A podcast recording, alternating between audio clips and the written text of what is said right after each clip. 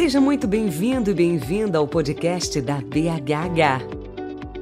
As novidades da hematologia, hemoterapia e terapia celular você ouve a seguir no nosso episódio do Hemoplay Podcast. Este podcast tem um oferecimento da AstraZeneca. Olá a todos, meu nome é Ângelo Maiolino, eu sou vice-presidente da ABHH, estamos aqui no Emo 2022, alegria enorme de estar mais uma vez presencial.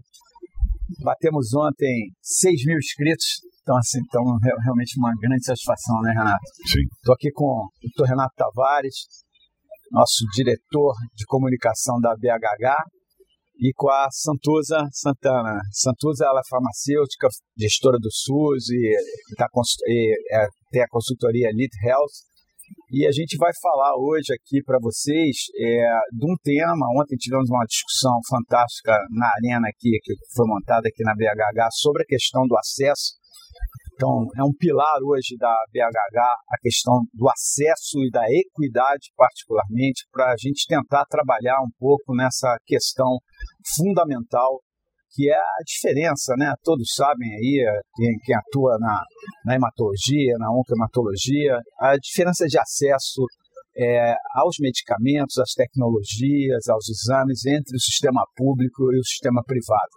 Te lembra que o Brasil, todo cidadão brasileiro, né, é do SUS, né, Santos? Então, assim, a gente somos 210 milhões de habitantes. É, a gente aprendeu que o SUS tem um papel fundamental na saúde. A, a, a pandemia da Covid mostrou de forma clara essa questão. E uh, a gente tem aí 25%, se tanto, né, de, da população brasileira com acesso a um sistema de saúde suplementar. Né? Então a gente precisa entender que é, a equidade é, entre o equilíbrio entre esses dois sistemas é um ponto fundamental. E particularmente a gente vai focar mais aqui na área de oncohematologia, né, particularmente aqui em leucemia linfóide crônica, é, linfoma de células do manto, é, mas isso pode ser compreendido de uma forma geral para toda a área de oncohematologia. Então, é, é, essa questão, é, vamos discutir um pouco sobre essas questões de acesso a esses medicamentos, a política, é, a nova política do câncer que vai vir por aí, a questão das APACs. Então, convido vocês a, a, a, a prestar bastante atenção e rever sempre que possível esse nosso ouvir nosso podcast e rever o nosso vídeo, né? Então assim temos as duas mídias aqui em, em ação. Então vou passar aqui para o Dr. Renato Tavares. Renato, é, você atua no, no Sistema Único de Saúde há um bom tempo, né? Há um bom tempo. Há um bom tempo. Então tem, passou por, por esse período todo, assim, e, e, e você convive, vê o que, que a gente tem de inovação, né? Hoje, particularmente na área da LLC do, e do uniforme de salas humanas. Então, é, o que, que tem de diferença, né? Qual, é, qual é a diferença do acesso é, entre o sistema público e do privado nas duas áreas?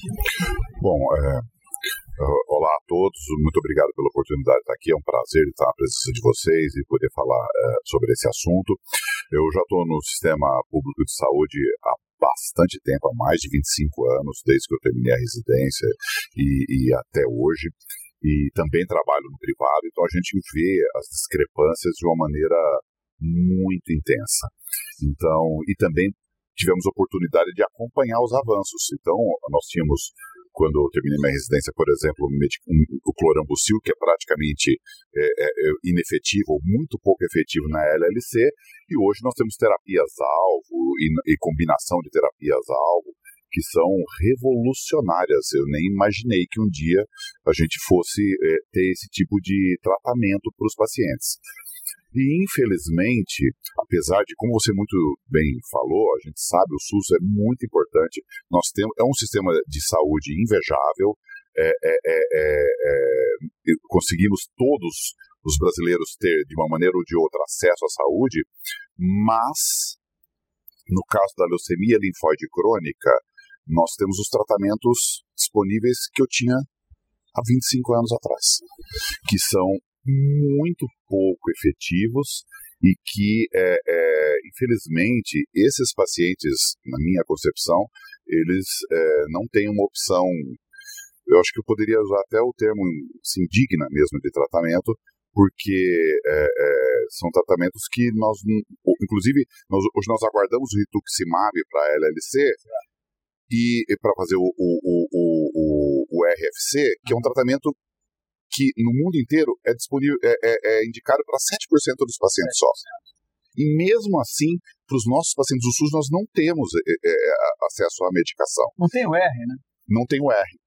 E, apesar de, nós termos o R para é, é, linfoma difuso de grandes células B, para o linfoma folicular, nós não temos o R para LLC, que seria, inclusive, indicado numa minoria de pacientes, mas mesmo isso nós não temos, e nós não temos o R para o linfoma da zona do manto, Exato. que é essencial também.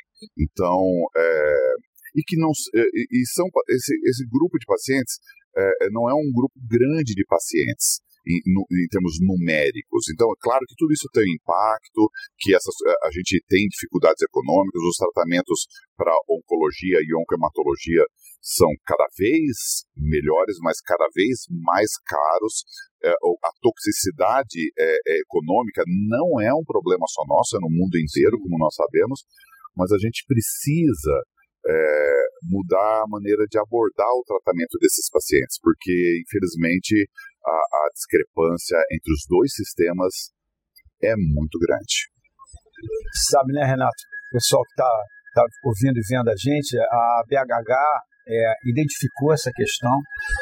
É, a gente está falando do rituximab, por exemplo, a gente tem o exemplo da azacitidina, então são iniciativas, por iniciativa da própria BHH, a gente vai fazer uh, essas submissões à Conitec. Então, uh, a gente identificou que uh, alguns medicamentos, é, alguns, com alguns medicamentos a gente consegue aí uma, uma parceria com o detentor da patente para preparar o dossiê farmacoeconômico, o dossiê científico, mas em algumas situações não. Então a gente é, colocou isso como, uma, como objetivo da BHH. Né? Aliás, né, Angelo, a gente já vem fazendo isso e você na liderança é, para várias, várias coisas já conseguimos muitos, muitos avanços e muitas vitórias, né?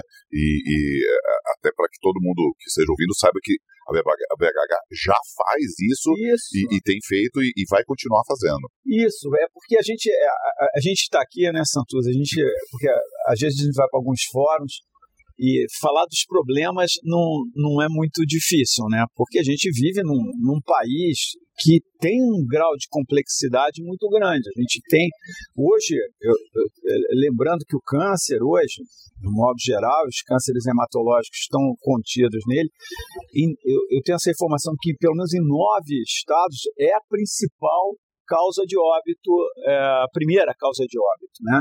Então a gente tem esse grau de complexidade com as doenças cardiovasculares, mas os problemas de um país é aí de, é, de, de, renda média e de em muitos lugares um país realmente subdesenvolvido. Então é um desafio gigantesco e com um sistema único de saúde que é o maior, é o maior do mundo, né?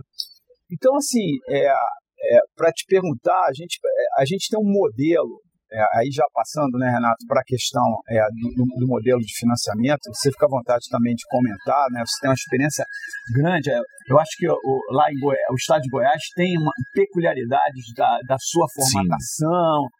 A gente tem a questão da essa questão que a gente ninguém quer, a questão da judicialização, que vocês têm de uma forma muito muito hábil. E que não é disponível em vários estados, inclusive, né? Exatamente. Eu acho que essa experiência do estado de Goiás é muito interessante também, mas o, o público é, é, que, que nos ouve tem muita dificuldade, às vezes tem, que, mesmo quem atua, né? até mesmo quem é gestor, de entender como é, como é feito uh, hoje o financiamento da, da, da oncologia, no caso aqui da oncohematologia, quer dizer, a questão das APACs, né? As pessoas acham, ah, a APAC tem que ter, cobrir exatamente ali o valor do remédio, porque a APAC é para o remédio e não é para a linha de tratamento. Então, queria que você explicasse um pouco como é o modelo da APAC, você, você fala é, FAEC, MAC, então explicar um pouquinho essas siglas todas para o pessoal que está vendo a gente entender melhor como se dá esse financiamento. A gente deve colar todos e agradeço a oportunidade de mais uma vez falar um pouco do SUS. Eu vou dar um passo atrás. Perfeito. Eu acho assim, a gente tem, é, né, pensando no paciente, a gente tem, no tratamento, a gente tem três passos né, que a gente dá antes do acesso. O primeiro é o registro do medicamento. Né? O, o medicamento ele chega no Brasil, então a vigilância sanitária, a agente de vigilância sanitária, ela tem o período para colocar esse medicamento no Brasil. Depois disso, né, que é definido também o valor, a gente tem a incorporação. Só que esses passos é, é, vão ser paralelos. Eu não tenho, não é automático. Uhum. O medicamento chega no Brasil, ele não é automaticamente incorporado no SUS, igual muita gente achava que funcionava assim. É né? Então isso não acontece. Então, para ter algum produto no SUS, aí seja medicamento, qualquer diagnóstico, né, uma cirurgia, a gente precisa solicitar isso à Conitec, que é a Comissão Nacional de Incorporação de Tecnologia. Feito isso, aí a gente vai discutir acesso. E dentro do acesso, a gente vai tra trabalhar onde esse paciente vai ter acesso, que são dentro do centro de referência CACOM e NACOM, e também a parte de financiamento, quem vai pagar por isso.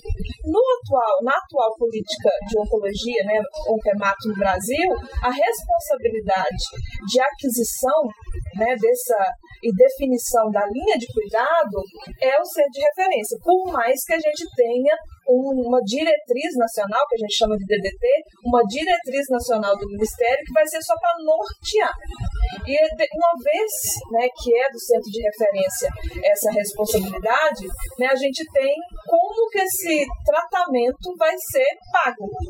E aí a gente tem dois modelos hoje no SUS. Quando o medicamento, aí o tratamento é novo, né, aí vou falar tratamento porque na oncologia a gente não tem a PAC para medicamento, né, é para o tratamento inteiro, e eu não tenho histórico, né, algo novo, ele vai entrar com o financiamento que a gente chama de FAEC, né, que é o Fundo de Ações Estratégicas. Esse fundo, ele é um pagamento que ele é praticamente automático ao centro de referência, dependendo né, da forma de contrato que o centro de referência tem né, com o governo, seja municipal, estadual e federal, né, com o Ministério da Saúde, e aí vai sendo criado um histórico. A partir do momento que eu crio esse histórico, como é o caso agora da, do procedimento APAC do mieloma múltiplo, Isso. Vai, depois que eu tiver um número já é, dentro de cada centro de referência que vai estabilizar, porque essa curva ela não sobe eternamente, né? Vai chegar um momento que a gente vai estabilizar. Estabilizando, aquela quantidade, aquele valor, ele passa a ser a referência para o teto MAC, que é o teto né, do financiamento de média e alta complexidade, que é o valor máximo que cada centro de, é, centro de referência vai passar a receber pelo mieloma múltiplo. Né? Então, a, partir desse momento, né, para aumentar esse teto MAC, os centros de referência vão ter que mostrar, provar com números, né, junto ao seu cliente, digamos assim, né, o SUS, qual a quantidade, né, de qual o número, né, de pacientes que estão entrando, né, para que esse teto suba. Então isso é possível também. Então a gente tem que sempre acompanhar essa curva num primeiro momento, transferir os pacientes né, para o procedimento novo e depois que ele vira né, o MAC, a gente tem que continuar acompanhando, porque se eu estiver atendendo mais pacientes do que foi o acordado, eu posso solicitar esse aumento, porque não é bom também para o gestor do SUS, pensando aí no Ministério, né, no, caso, no caso do CACOM e NACOM, que os, o, o serviço ele não seja sustentável financeiramente. É, isso também não é, não é, é.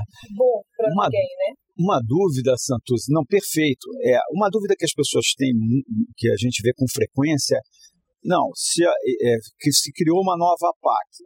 Você falou do exemplo do mieloma, podemos seguir que serve para os outros. É, se um paciente está é, em tratamento numa segunda linha de tratamento para mieloma, ele, é, a, o valor daquela PAC ela, ela, é pago independente se esse paciente está fazendo uma combinação com, que inclua o bortezomib, por exemplo, ou que inclua ou que não inclua o bortezomib, é, correto? Isso, uma coisa não tem nada a ver com a outra. Isso. É, é, é, Entendeu? É esse que é o ponto. todo paciente com mieloma, ele tem que estar dentro do, do procedimento. Do procedimento. Por exemplo, no caso do LM, LLC, né? Isso. E como também LMA, né? Isso. Todas as outras doenças. Não importa qual que é o tratamento que o centro de referência vai definir para os seus pacientes. Isso. É por isso a importância da linha de cuidado, né? Isso. Junto com a linha terapêutica, também a terapia que vai ser utilizada para cada paciente. Porque a gente, a, a conta, né, quando o dinheiro vem do SUS, Uhum. ele não vem para Santuza, né? Ele vem para LLC, ou LMA, é, LMA ou para mieloma. Aham. Então, cabe ao centro de referência organizar o recurso que ele está recebendo.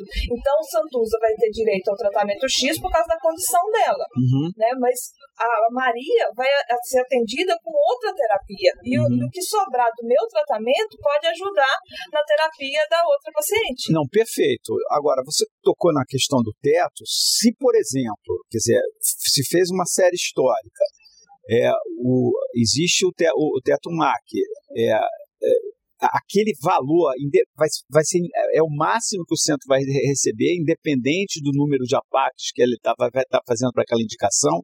Você entende? No primeiro momento, sim. Por isso a importância, Isso é por isso que a importância de, da gente trabalhar muito bem o número de pacientes que estão sendo atendidos e a transferência de paciente de código. É. Porque eu visito muito centro de referência. É muito comum o paciente entrar no centro de referência, porque ele é direcionado da atenção básica, Uhum, é por um pro- profissional que não é especialista. Então ele está olhando o sintoma. uhum. Então ele vai incluir o paciente na regulação com um código que ele acredita é, de uma hipótese diagnóstica. Que na hora que chega no centro de referência pode mudar completamente. Exato. E aí as pessoas esquecem de trocar o código com o paciente. Uhum. O paciente entrou com o código, depois do diagnóstico final, ele tem que transferir. E uma vez transferindo esse paciente para o código, isso vai mostrando que o, que o centro de referência está ampliando o acesso para aquela doença.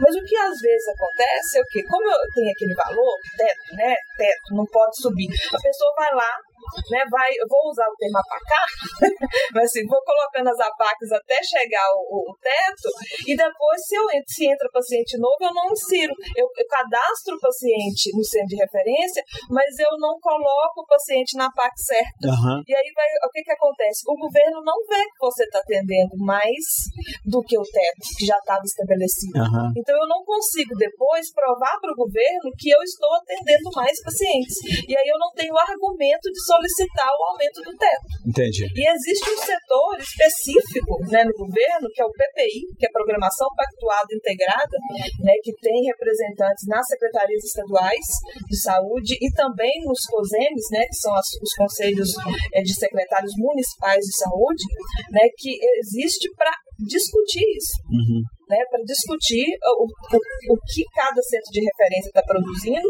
e o que precisa aumentar para atender ainda mais pacientes. Perfeito. Então, são dados, né? A gente precisa ter esses dados. Não tem dúvida. Renato, fala um pouco então como é que você atua assim no estado de Goiás. Assim, né? é, é- é inaceitável dentro com, a- com as inovações que a gente tem para LLC, para Manto, é não ter a, a inovação. A gente sabe que é, a gente tem são anos isso, né? Sim. Assim, é, então a gente precisa. então, existem as soluções locais, né? Fala um pouco da, da tua experiência lá no CACOM, no- lá no estado de Goiás. Como é, que, eh, como é que vocês resolveram várias dessas questões, né?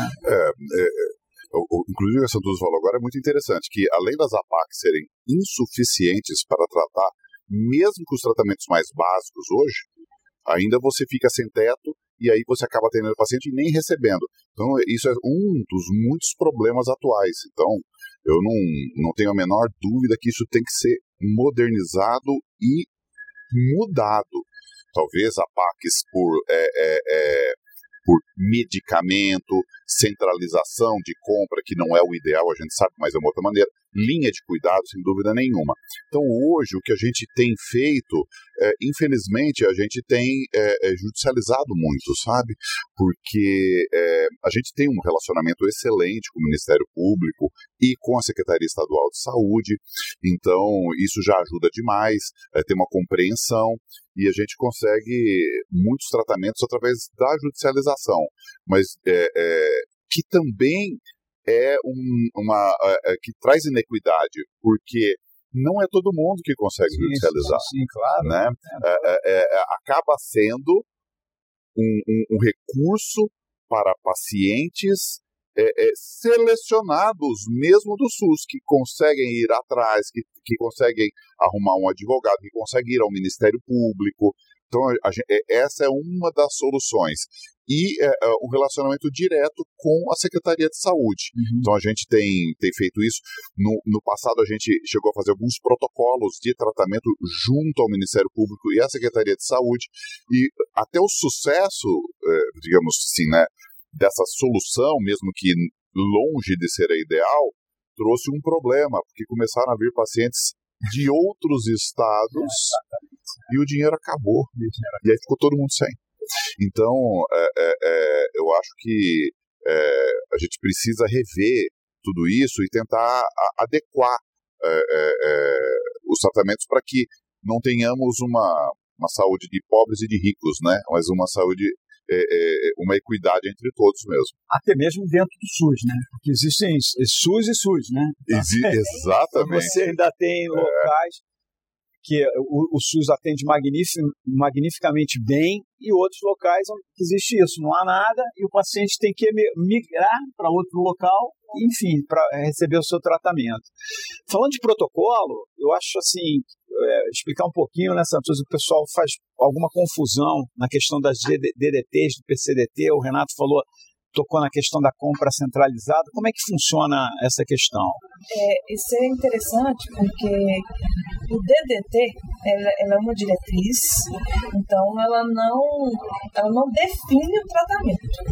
Ela deixa isso aberto. Quando a gente fala do protocolo clínico, inclusive a gente tem até alguns agora né, voltados para oncologia, a gente ingessa o sistema. O protocolo ele é ótimo pensando em previsibilidade, principalmente para doenças crônicas e raras, pensando em componentes especializados da ciência farmacêutica, PTI, por exemplo, porque eu já tenho uma linha de cuidado definida, uhum. né? Agora a oncologia, ela é aberta, né? Como vocês falaram aqui, toda hora tem algum, algum tratamento, por mais que eu, é, seja importante essa linha de cuidado, eu tenho que deixar a flexibilidade para o centro de referência, porque ele que sabe Sim. qual o perfil de paciente que ele vai é, tratar. Então a gente tem que pensar as duas é, de forma diferente.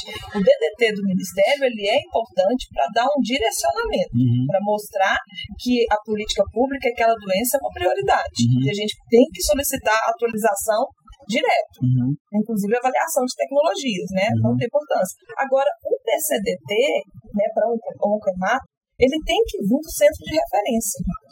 Porque aí, dentro do centro de referência, eu vou definir: o paciente entrou, em cada momento da doença, ele vai ter um protocolo dentro do centro de referência.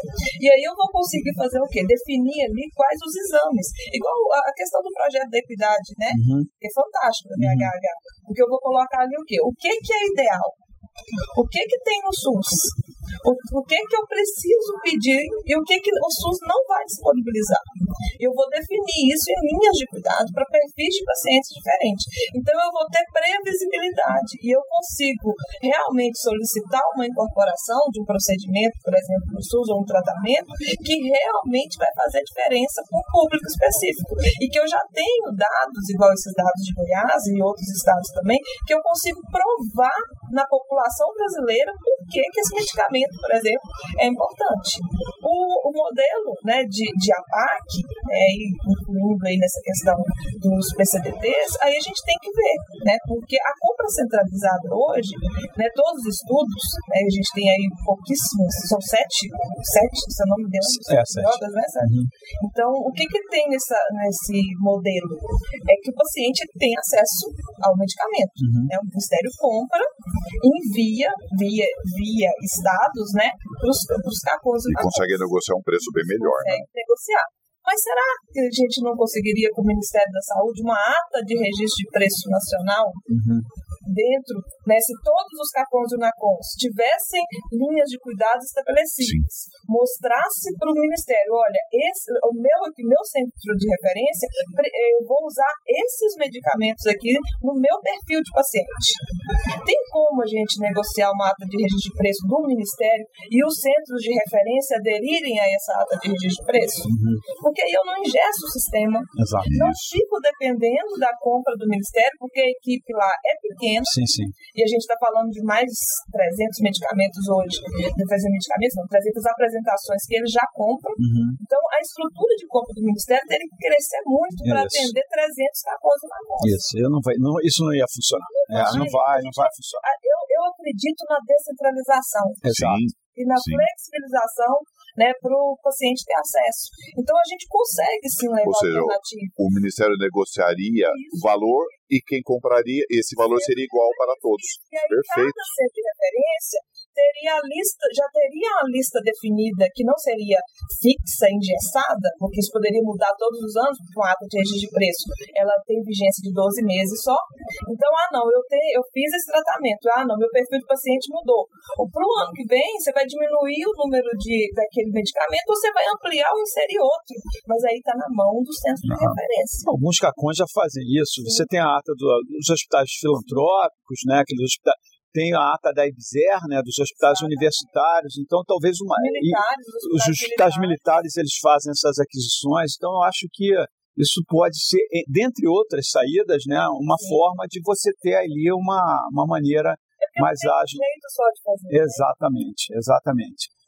Pessoal, a gente já está indo aqui, é, o tempo voa, né? A gente pode não tem jeito, a gente não podcast é, a gente não consegue prolongar demais, senão o ouvinte já Bom, se ele está no trânsito de São Paulo, talvez ele consiga... Ele consiga ouvir mais de uma vez. o podcast vai repetir. Aí não precisa botar naquela velocidade um e-mail, né? Entendeu?